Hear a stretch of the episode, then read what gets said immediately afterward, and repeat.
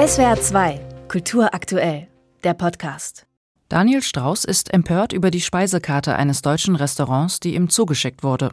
Er ist Landesvorsitzender des Verbands Deutscher Sinti und Roma in Baden-Württemberg. Europäisches Schnitzel 20,50 Euro nach Art eines Rotationseuropäers mit lockerem Verhältnis zu fremdem Eigentum.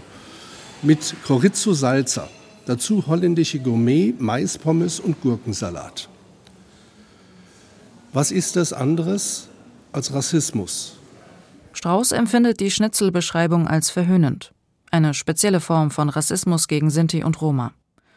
Antiziganismus sei noch sehr weit verbreitet, betont der Sinto. Der gesellschaftliche Antiziganismus, der ist einfach so fundamental in unserer kulturellen Tradition in Deutschland. Also von hängt die Wäsche ab von der Leine, die Zigeuner kommen, bis hin dazu Sozialbetrüger oder Clankriminalität. Man verbindet das alles dann immer mit Ethnien und dann ist einer wie der andere. Auch Robert Kalderasch hat schon oft Antiziganismus hautnah miterlebt oder beobachtet.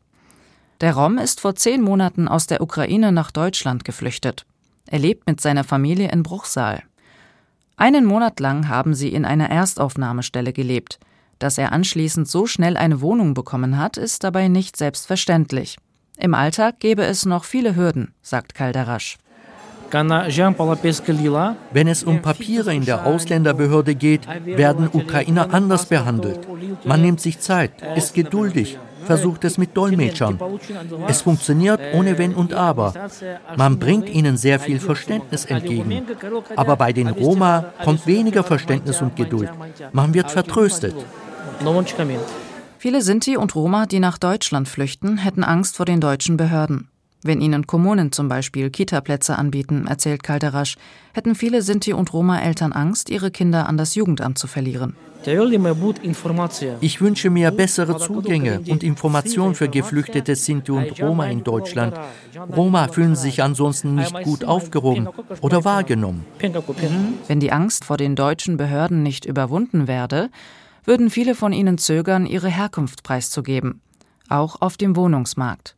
Für Daniel Strauß ist das ganz klar Diskriminierung. In Baden-Württemberg leben 30 Prozent in segregierten Wohngegenden, also in sozialen Brennpunkten, obwohl sie finanziell das gar nicht nötig haben. Aber auf dem privaten Wohnungsmarkt bekommen sind die im Regelfall keine Wohnung. Wenn sie erkannt werden anhand von Name oder Adresse, ist es für sie sehr schwierig, eine Wohnung zu bekommen. Ob auf dem Wohn- und Arbeitsmarkt, bei Behörden, im Bereich Gesundheit, Soziales oder Bildung. Daniel Strauß und Robert Kalderasch wünschen sich, dass sich die Situation der Sinti und Roma in Deutschland nachhaltig verbessert. SWR 2 Kultur aktuell.